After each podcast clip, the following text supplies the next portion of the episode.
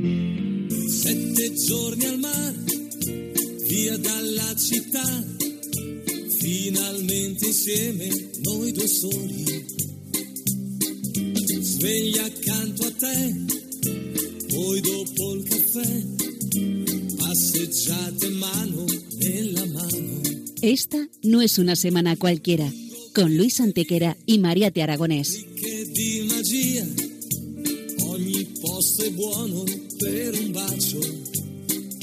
Hola a todos, bienvenidos una vez más al programa Esta no es una semana cualquiera en Radio María, con un servidor de ustedes Luis Antequera. y Mariate Aragonés. Bella come sei, dolce quando vuoi, con la pro- Y bien, Luis, ¿qué semana nos ocupa hoy? Hoy Mariate le damos un repaso a algunos de los hechos históricos ocurridos entre un 29 de diciembre y un 4 de enero.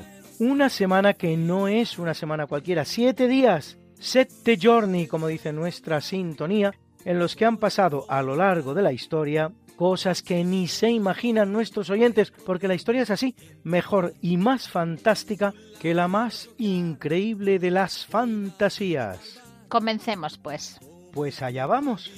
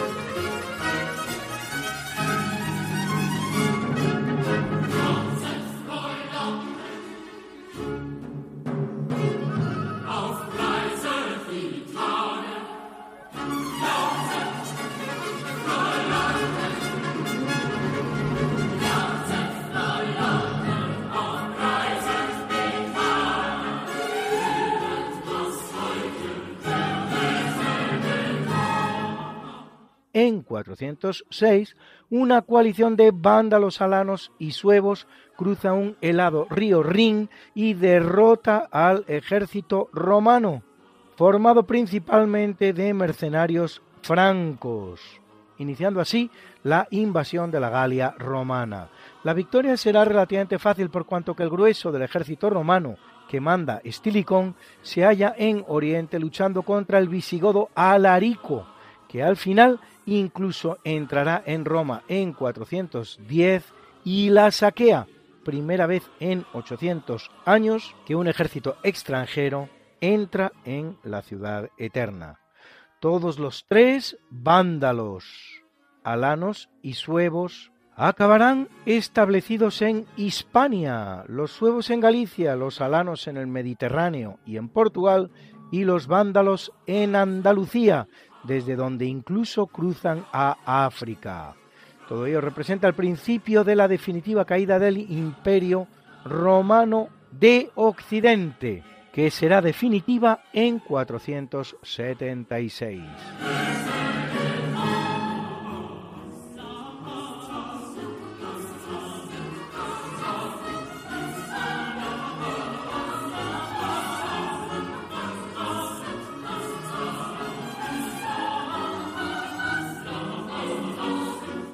En 1066 tiene lugar la llamada Masacre de Granada, una matanza de judíos, con crucifixiones incluidas, perpetrada por los musulmanes granadinos en esa época idealizada que muchos imaginan de la dominación islámica de España como un remanso de paz y amor. Tesis estúpida donde las haya, de la que se hará eco nada menos que Barack Obama en su tristemente célebre discurso del Cairo en 2009. The fifth issue that we must address together is religious freedom. Islam has a proud tradition of tolerance. We see it in the history of Andalusia and Cordoba during the Inquisition. El quinto tema que hemos de afrontar juntos es la libertad religiosa. El Islam tiene una orgullosa tradición de tolerancia. Lo vemos en la historia de Andalucía. En Córdoba, durante la Inquisición.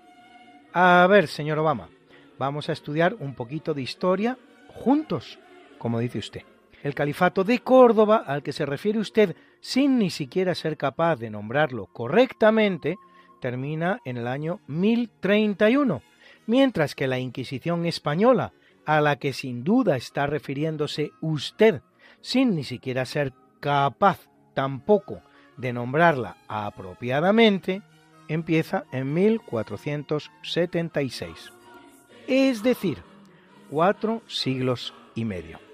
Vamos, como si dijera usted algo así como el exterminio de los indios norteamericanos por los colonos anglosajones y estadounidenses durante la construcción por Hernán Cortés en México del mejor hospital del mundo en su época que por cierto no es otro que el llamado Hospital de Jesús en la Ciudad de México, todavía en activo al día de hoy, y uno de los monumentos más magníficos de los que dispone la gran ciudad mexicana. O sea, tres siglos y medio de diferencia.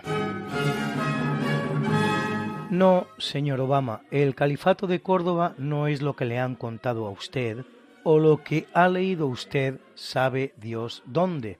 En el califato de Córdoba, por el solo hecho de no ser musulmán, se pagaba un impuesto especial y personal llamado la jizya. En el califato y los reinos musulmanes de España se practicaron crucifixiones, sí, ha oído usted bien, crucifixiones contra cristianos y contra judíos.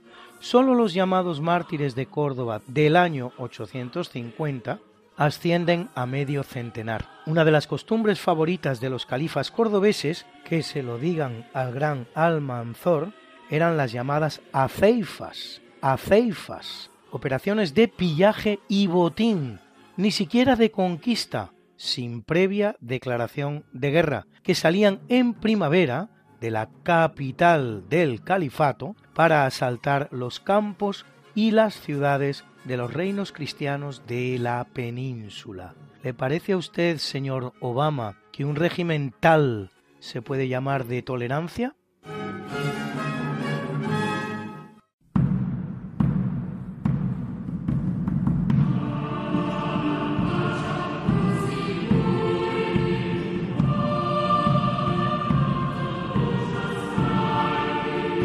En el capítulo siempre fecundo de la conquista, colonización y evangelización de América por los españoles que va a permitir a los indígenas americanos el tránsito del neolítico al renacimiento en apenas dos generaciones, un tránsito que a los europeos había costado 7.000 enteros años.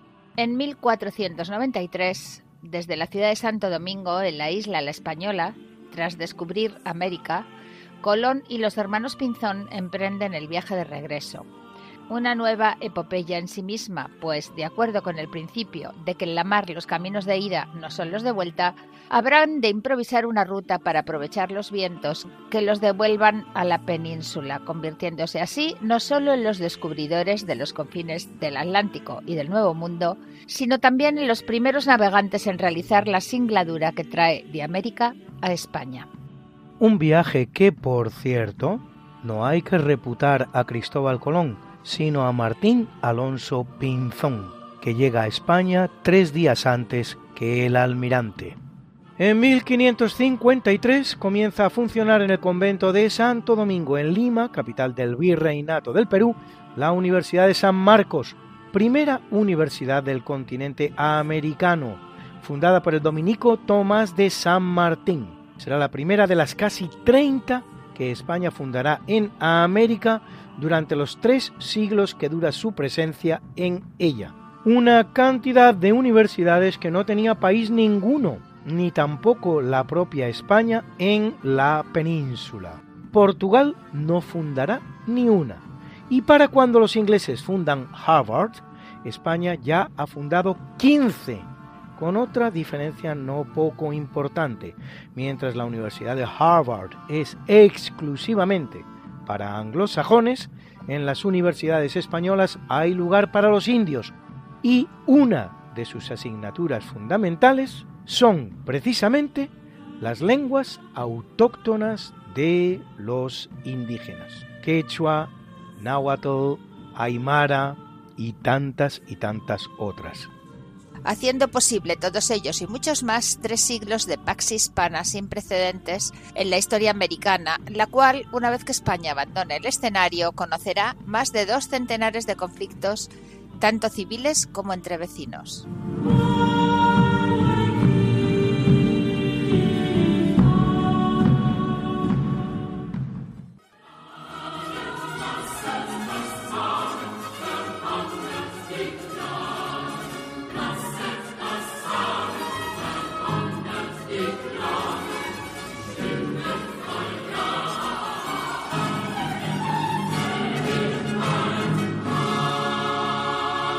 Y fiel a su cita como siempre, ya está con nosotros Rafa Codes y su Galeón de Manila.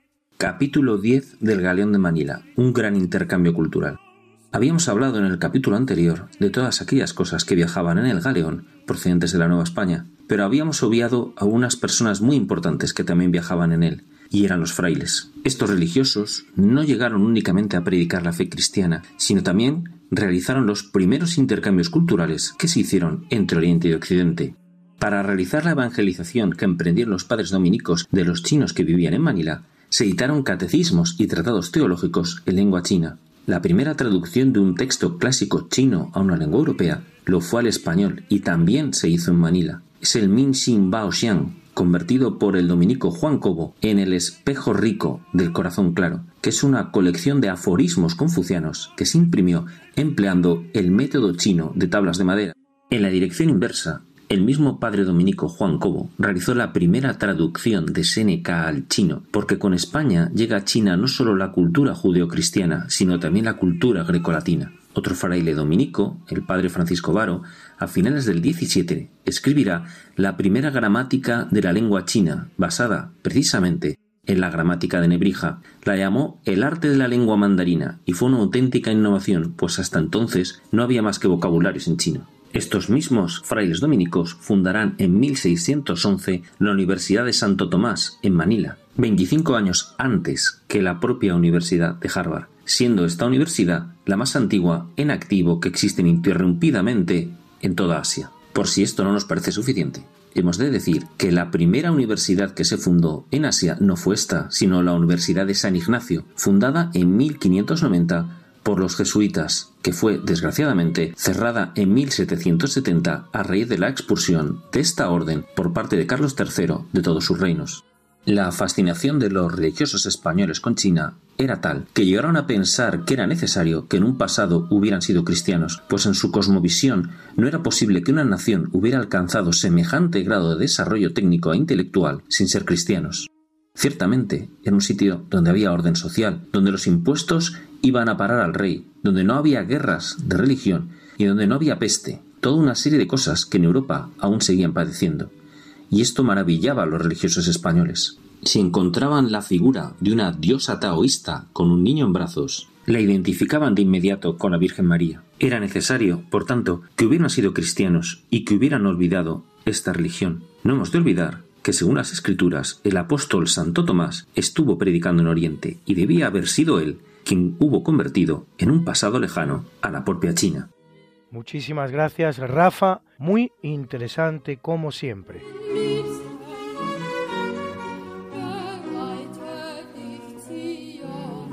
Y un villancico para abrir boca. En este programa tan navideño nos va a acompañar hoy música barroca virreinal, todo un género musical producido por españoles en América.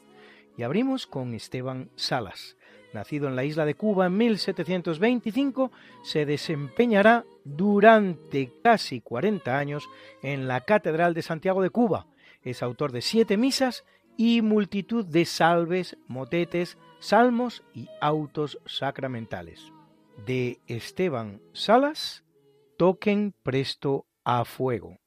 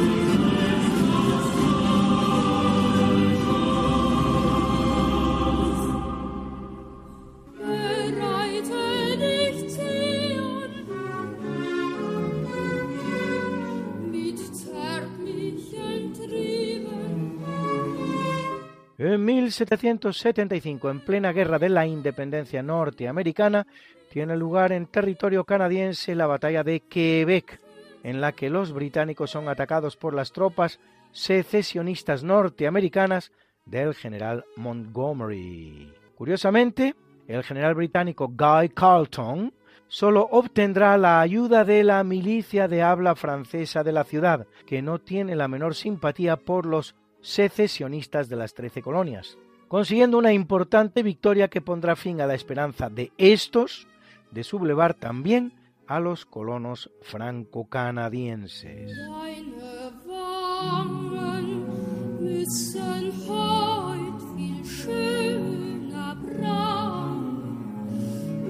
En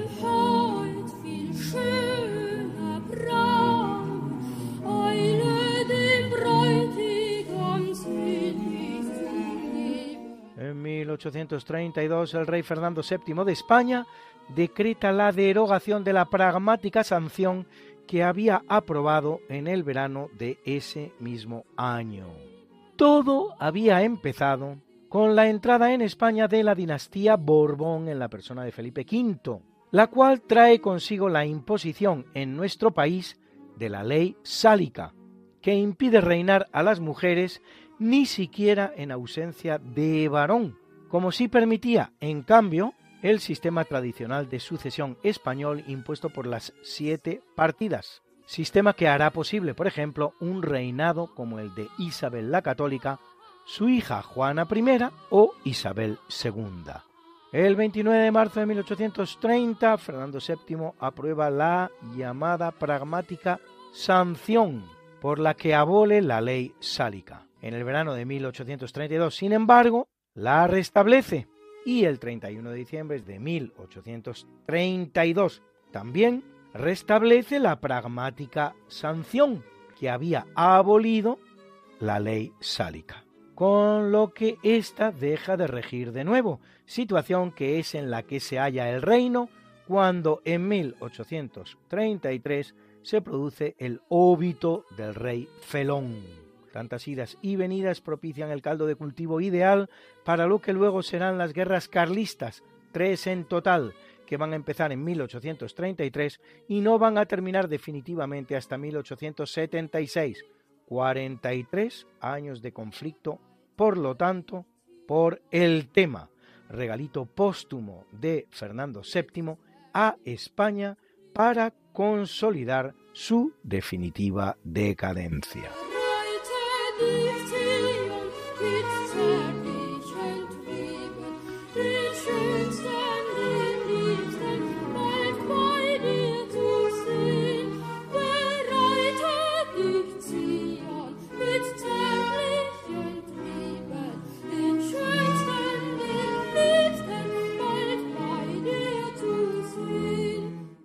1918 Finlandia se independiza del Imperio ruso ya en manos comunistas.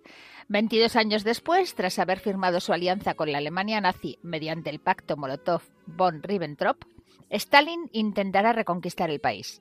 Pero tras una durísima guerra que le dará ocasión de proceder a una dura purga contra su propio ejército, apenas consigue que Finlandia le entregue una décima parte de su territorio.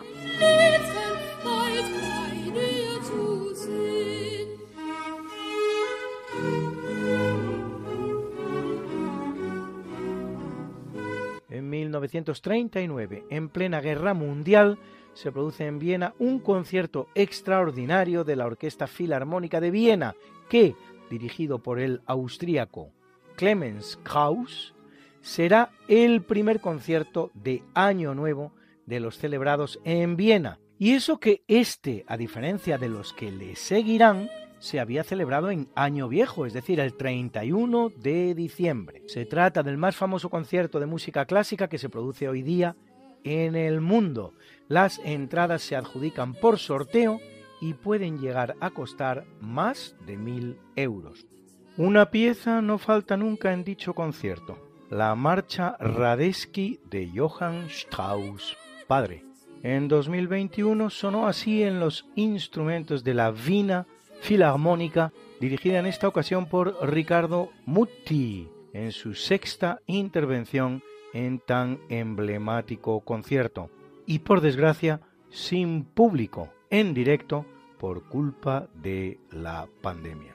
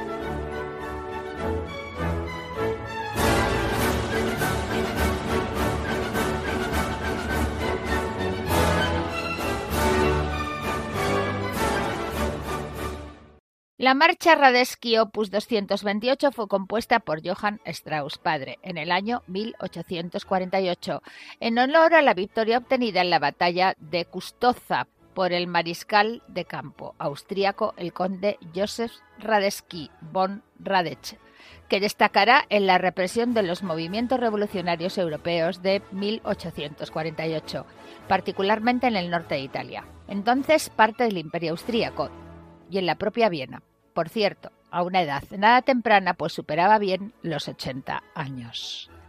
La marcha no es de Strauss al 100%, digamos, sino una variación del tema Alta Tanz aus Wien, danza antigua de Viena, que cantaban los soldados del ejército de Radetzky al volver a Viena victoriosos desde Italia. Y parece que la primera vez que fue escuchada por los militares austríacos, estos de manera espontánea la acompañaron con palmas, tradición que es la que se observa cada año en el Musikverein de Viena cuando se interpreta y que en el concierto de 2021, ya lo habrán ustedes observado, no pudo llevarse a la práctica ante un auditorio vacío como estaba por culpa de la pandemia.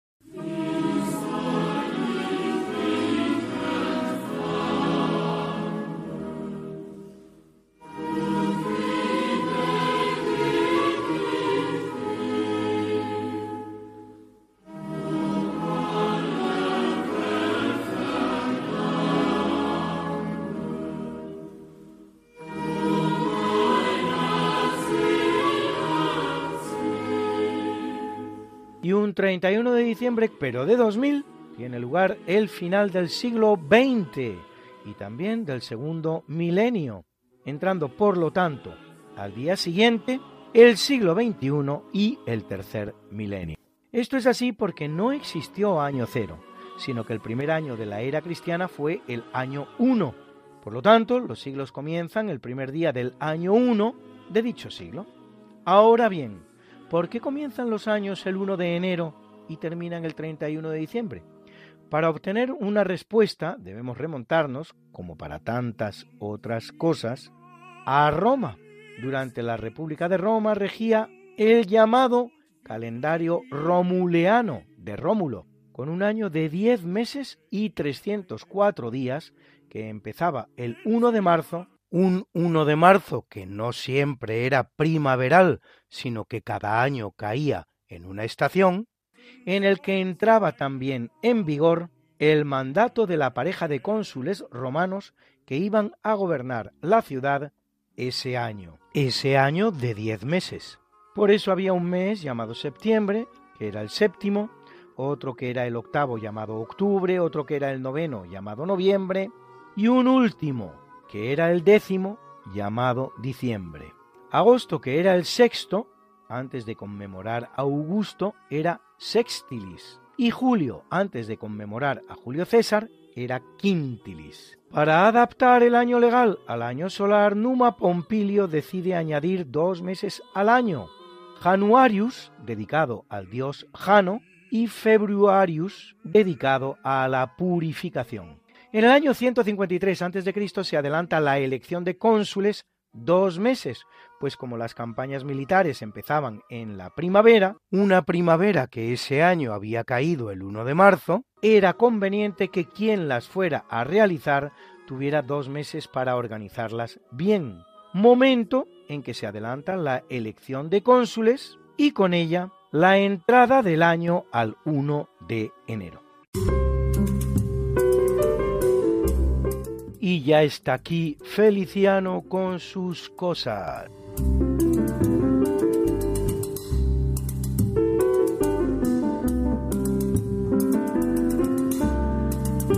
Julio Cerón fue un diplomático de carrera y también un singular intelectual anticomunista que en plena dictadura de Franco fundó el Frente de Liberación Popular, más conocido como el Felipe, que fue un movimiento intelectual cristiano antifranquista. El Felipe llegó a ser un grupo muy activo durante la dictadura y claro, al final fue inevitable que Cerón diera con sus huesos en la cárcel que pudo, se exilió en Francia, donde vivió durante más de 40 años en el castillo medieval de Caussade, que había sido residencia nada menos que del filósofo Montaigne. Con la llegada de la transición, a pesar de que fue rehabilitado la carrera diplomática, Cerón no andaba muy bollante y sus amigos, con el aval de que había sido durante muchos años colaborador del prestigioso periódico francés Le Monde, convencieron a Luis María Anson para que le diera una sección diaria en la primera del ABC. Articulito muy breve, un suelto que se dice en el argot periodístico. Anson se desesperaba, porque a pesar de que le pagaba un dineral, los sueltos que enviaba Cerón desde Francia eran cada vez más breves y más dadaístas. Por ejemplo, en uno decía, la verdad siempre resplandece al final, cuando ya se han ido todos. Otro, en alusión a un nombramiento no sé de quién, decía, la ley de la gravedad no es nada en comparación con lo que nos espera. Pero el suelto que colmó la paciencia de Anson fue el que mandó un 23 de diciembre que decía taxativamente, Feliz Navidad y Año Nuevo. No se hacía pagar mal cada palabra escrita, don Julio Cerón. Muchas gracias, Feliciano.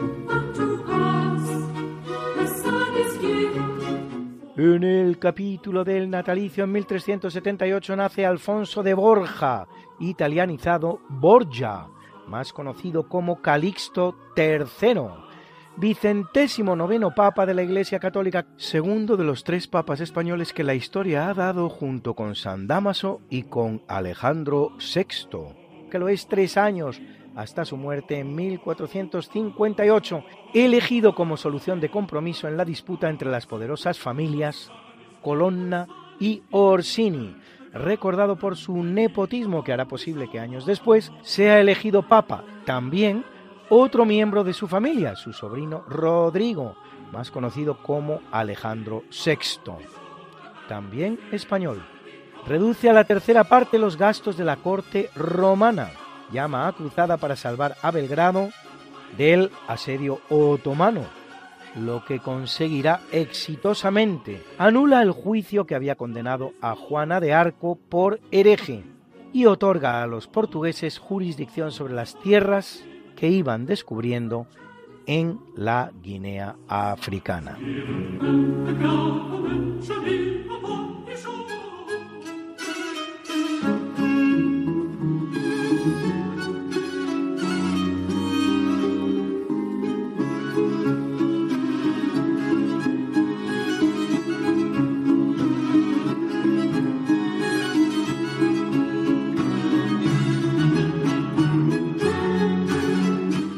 Nuestro rapsoda de la historia, Guillermo Arroniz, nos trae un nuevo personaje y un nuevo poema.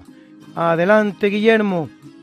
Hola de nuevo, Mariate, Luis y mis muy queridos oyentes. Vengo de nuevo a hablaros de un retrato, el retrato de Jorge Manuel Teotocópuli. Bueno, algo os contaré de Jorge Manuel, sin duda, pero aprovecharé para hablar casi más de su padre, Doménico, es decir, el Greco, que fue quien pintó el retrato, claro está.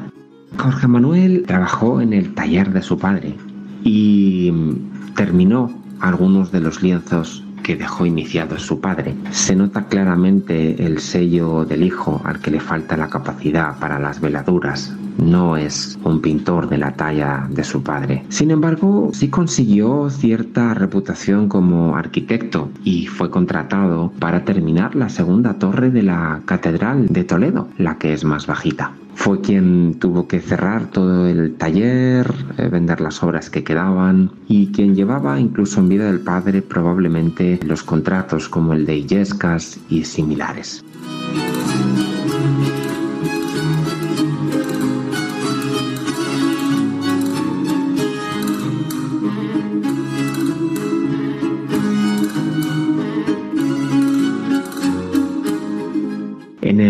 Cuadro que es un prodigio técnico porque podemos ver la sombra sobre una prenda negra, sobre un jubón negro, lo cual es un alarde tremendo de capacidad por parte del Greco. Vemos cómo trata a su hijo con enorme amor, lo retrata como un hombre muy hermoso. También aparecen en algunos de los cuadros que pintó para Illescas. Lo retrata con las armas, los utensilios de la pintura y lo retrata luminoso de piel. El cuadro, por cierto, se encuentra en el Museo de Bellas Artes de Sevilla.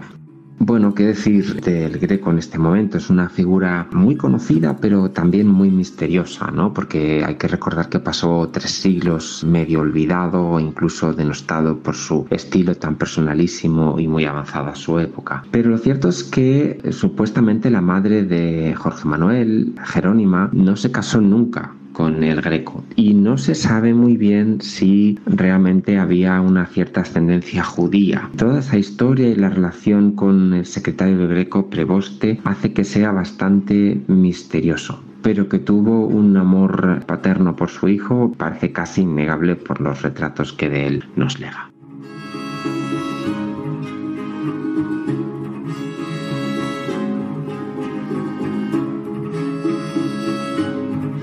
El poema dice, Pinceles tiernos son si el caballero es sangre de tu sangre, flor temprana envuelta siempre en noche donde emana la blanca aristocracia del acero. Orgullo entre pintores, hombre fiero, tu fama excede el área toledana, mas tomas del amor la filigrana y pintas su dulzura lo primero. El cuero nacarado de su piel, la luna en sus pupilas encendida, la barba donde el hombre bello anida, los dedos donde danza tu pincel. La gola, como un marco entretelado, rodea con su luz al Hijo amado.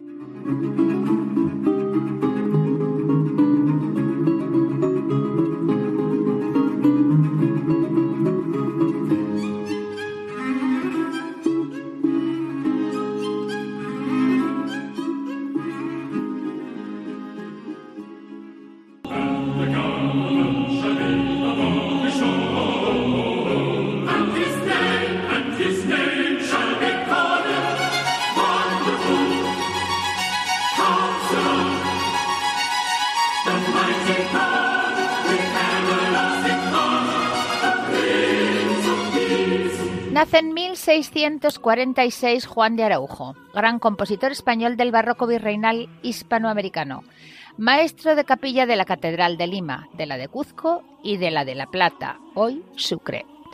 Su obra conservada, compuesta por casi 200 piezas, se caracteriza por la abundancia de grandes piezas policorales a 12, 14 y hasta 16 voces, y de música dramática para el acompañamiento de obras teatrales, así como de villancicos navideños como este maravilloso Los Coflades de la Estrella, que hoy nos acompaña.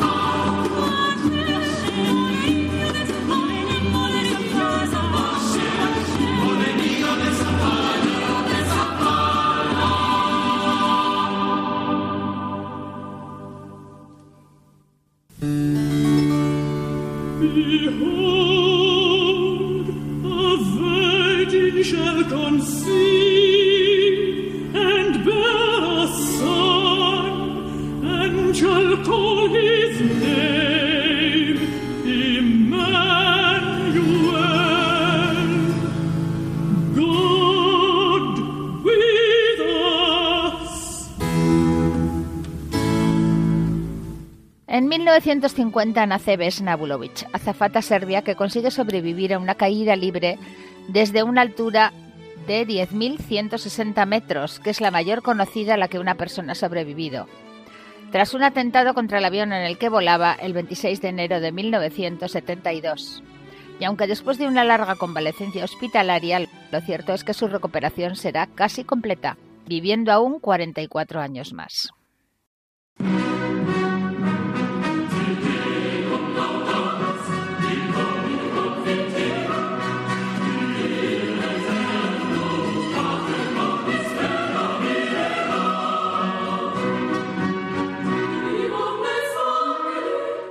En el capítulo del obituario muere en 335 Silvestre I, trigésimo tercer papa de la Iglesia Católica, que tiene un larguísimo pontificado de 21 años desde 314, durante el cual se produce el edicto de la definitiva despenalización del cristianismo en tiempos del emperador Constantino. Silvestre convoca los concilios de Arles y de Nicea y sería el destinatario de la supuesta donación constantiniana, unas cesiones territoriales que el emperador Constantino habría hecho a favor de la Iglesia, que aunque recogidas en un texto apócrifo, las decretales pseudo-isidorianas del siglo VIII, servirán para justificar el origen de los llamados estados pontificios. Silvestre da nombre también a la última noche del año en países como Francia, Bélgica u Holanda y a muchos eventos de todo tipo celebrados en fecha tal.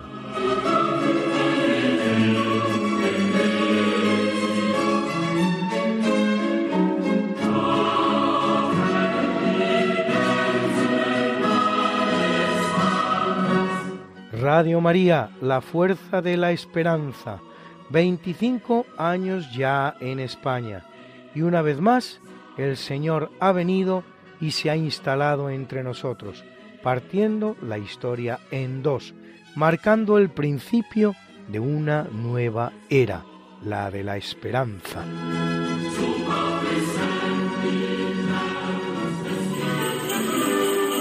No temáis, os anuncio una buena noticia que será de gran alegría para todo el pueblo. Hoy, en la ciudad de David, os ha nacido un Salvador, el Mesías, el Señor. Es la gran noticia de la Navidad que los ángeles comunicaron a los pastores y que el hombre del siglo XXI sigue necesitando, quizás hoy más que nunca. Noticia que esta radio, sencilla y pobre como los pastores de Belén, lleva 25 años difundiendo en España, cambiando las vidas de quienes escuchan la palabra de Dios y dejan a Jesús nacer en su corazón queremos dar las gracias a todos los que durante estos años habéis hecho posible el desarrollo de esta radio evangelizadora, así como estamos seguros de que seguiréis ayudándonos con vuestra oración, compromiso voluntario y donativos.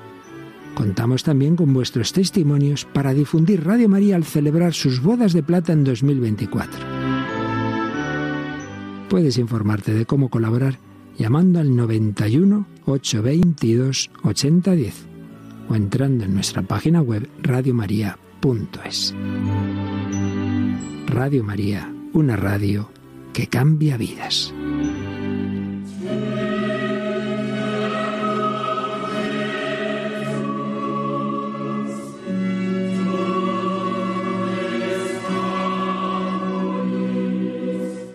En 1859 muere ejecutado John Brown, abolicionista estadounidense de raza blanca, que crea un refugio en los Apalaches para albergar esclavos liberados por las armas. La abolición de la esclavitud en Estados Unidos llegará en 1863 al terminar la Guerra de Secesión norteamericana, pero solo en los estados derrotados del sur.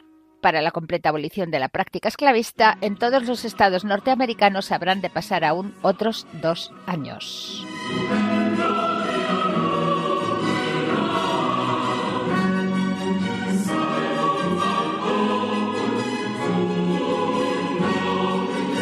Es costumbre finalizar el año con un llamado Te Deum, a ti, Dios en su traducción al español, himno cristiano cuyo texto habrían escrito al Alimón San Ambrosio de Milán y San Agustín de Hipona en el año 387. Tal lo quiere la tradición, si bien más parece que lo hiciera el autor del siglo IV, Aniceto de Remesiana. Todos los principales compositores de la historia le han incorporado música, el compuesto por Wolfgang Gottlieb Mozart, con 20 años de edad, su opus 141 en Do mayor, es el elegido para acompañar hoy esta sección y el que están escuchando ustedes. ¡Feliz Año Nuevo!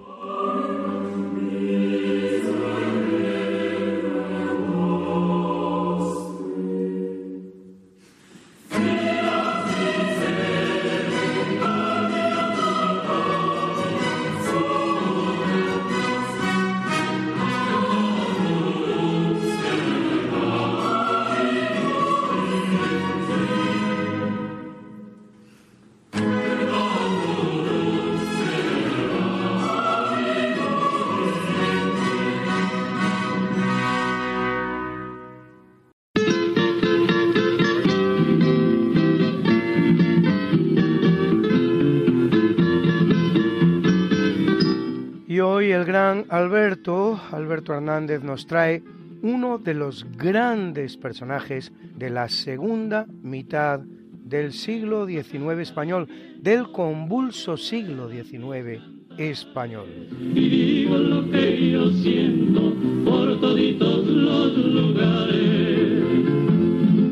Sin duda alguna, el militar más laureado de todo el ejército español de todos los tiempos es el catalán Juan Prim, eso sí, bajo las banderas de España. Este buen general participó en todas las guerras sabidas y por haber. Mandó una expedición a México para cobrar una deuda, pero cuando se dio cuenta que el objetivo no era eso, sino derrocar a Benito Juárez y poner en su lugar a Maximiliano, que era el títere del emperador francés Napoleón III, embarcó a su ejército hacia Cuba y él se refugió en Inglaterra. Por supuesto, eh, Maximiliano cayó, el ejército francés cayó y siguió estando Benito Juárez. Hay una calle en México al nombre del general Prim. También participó en la guerra de Crimea, donde fue de observador pero terminó siendo más que nada asesor con el tal Omar Pachá. Este buen hombre dejó en sus manos la organización de la estrategia y gracias a ello fue la única batalla que ganaron los turcos. Tuvo que regresar a España rápidamente porque le llamaron. Estuvo en el Partido Liberal, estuvo con Espartero,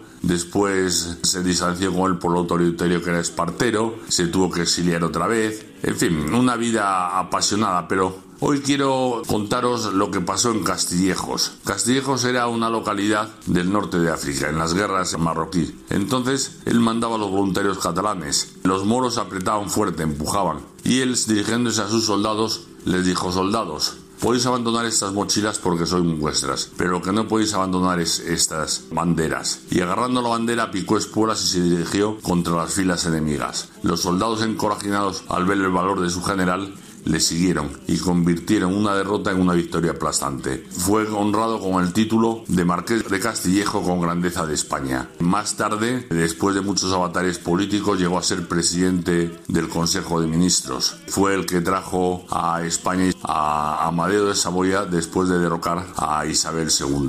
Tuvo un atentado en la calle del Turco, le llevaron a su casa a morir porque estaba um, francamente mal, pero la naturaleza que tenía hizo que sobreviviese, pero no le dio tiempo a terminar la convalecencia, puesto que según una autopsia realizada hace un par de años se demostró que murió estrangulado. ¿Quién pudo matarlo? Todas las sospechas se inclinan hacia el general Serrano, alias el general Bonito, amante de la reina Isabel II. Y se sospecha que fue él porque era el único que tenía un rango superior a él, que era el regente, como he dicho antes. Con lo cual se quitó un adversario y siguió él siendo regente. Pues nada, esto es todo y buenas noches.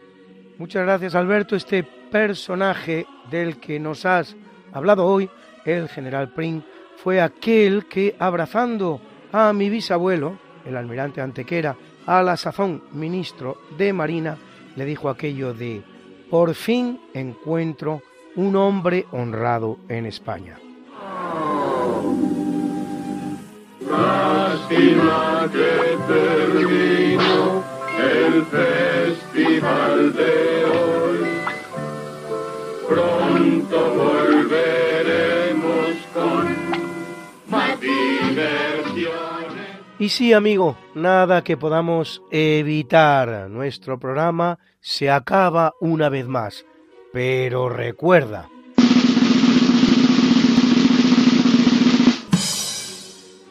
La historia no es simplemente una secuencia de eventos pasados, sino un campo de lucha que moldea nuestro presente y nuestro futuro. Alonso de León, autor del canal de YouTube Archivo de Indias.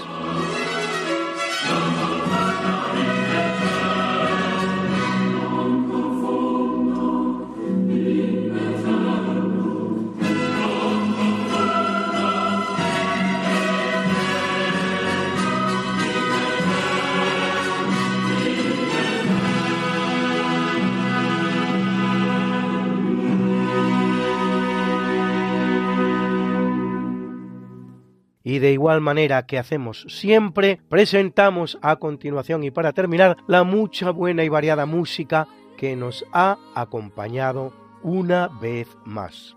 Y en el tercio de eventos hemos escuchado El Mesías, For unto us a child is born, para nosotros un niño ha nacido, Georg Friedrich Händel era el Monteverdi Choir y los English Baroque Soloists que dirigía John Elliot Gardiner, y también de la misma pieza del Mesías, Behold, a Virgin shall conceive. Mira, una virgen concebirá.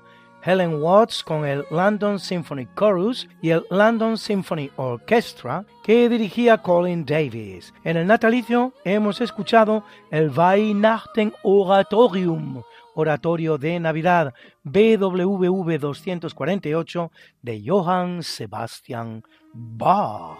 Era también el Monteverdi Choir y los English Baroque Soloists, dirigidos asimismo por John Elliot Gardiner. En el obituario hemos escuchado el Te Deum de Wolfgang Gottlieb Mozart, interpretado por el Arnold Schoenberg Choir y el Concentus Musicus que dirigía Nikolaus Y la marcha Radetzky en estas fechas de Johann Strauss, padre, por la Vina Filarmónica que dirigía Ricardo Mutti y dos maravillosos villancicos, expresión de la mejor música barroca virreinal española, la que hacían compositores españoles de ambos lados del Atlántico en América. Toquen presto a fuego de Esteban Salas, interpretada Ars Longa, dirigido por Teresa Paz y Josep Cabré, y Los Coflades de la Estrella, de Juan de Araujo, el grupo de canto coral que dirigía Néstor Andrenacci.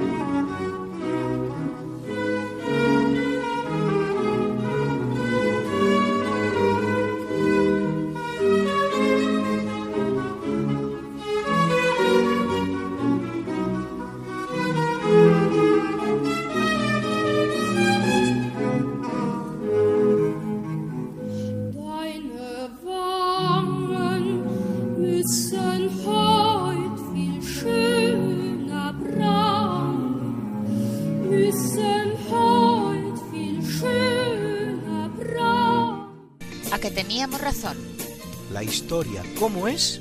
Y no como nos gustaría que fuera. Hasta el próximo programa. Se despiden de ti. Mariate Aragonés. Y Luis Antequera. Pero yo te veo muy pronto en el programa de Javier Ángel Ramírez, Diálogos con la Ciencia, el jueves a las 12 de la noche, o lo que es lo mismo, el viernes a las 0 horas, con nuevos episodios de nuestra apasionante historia. No te lo pierdas. Les hemos ofrecido en Radio María Esta no es una semana cualquiera, con Luis Antequera y María Te Aragonés.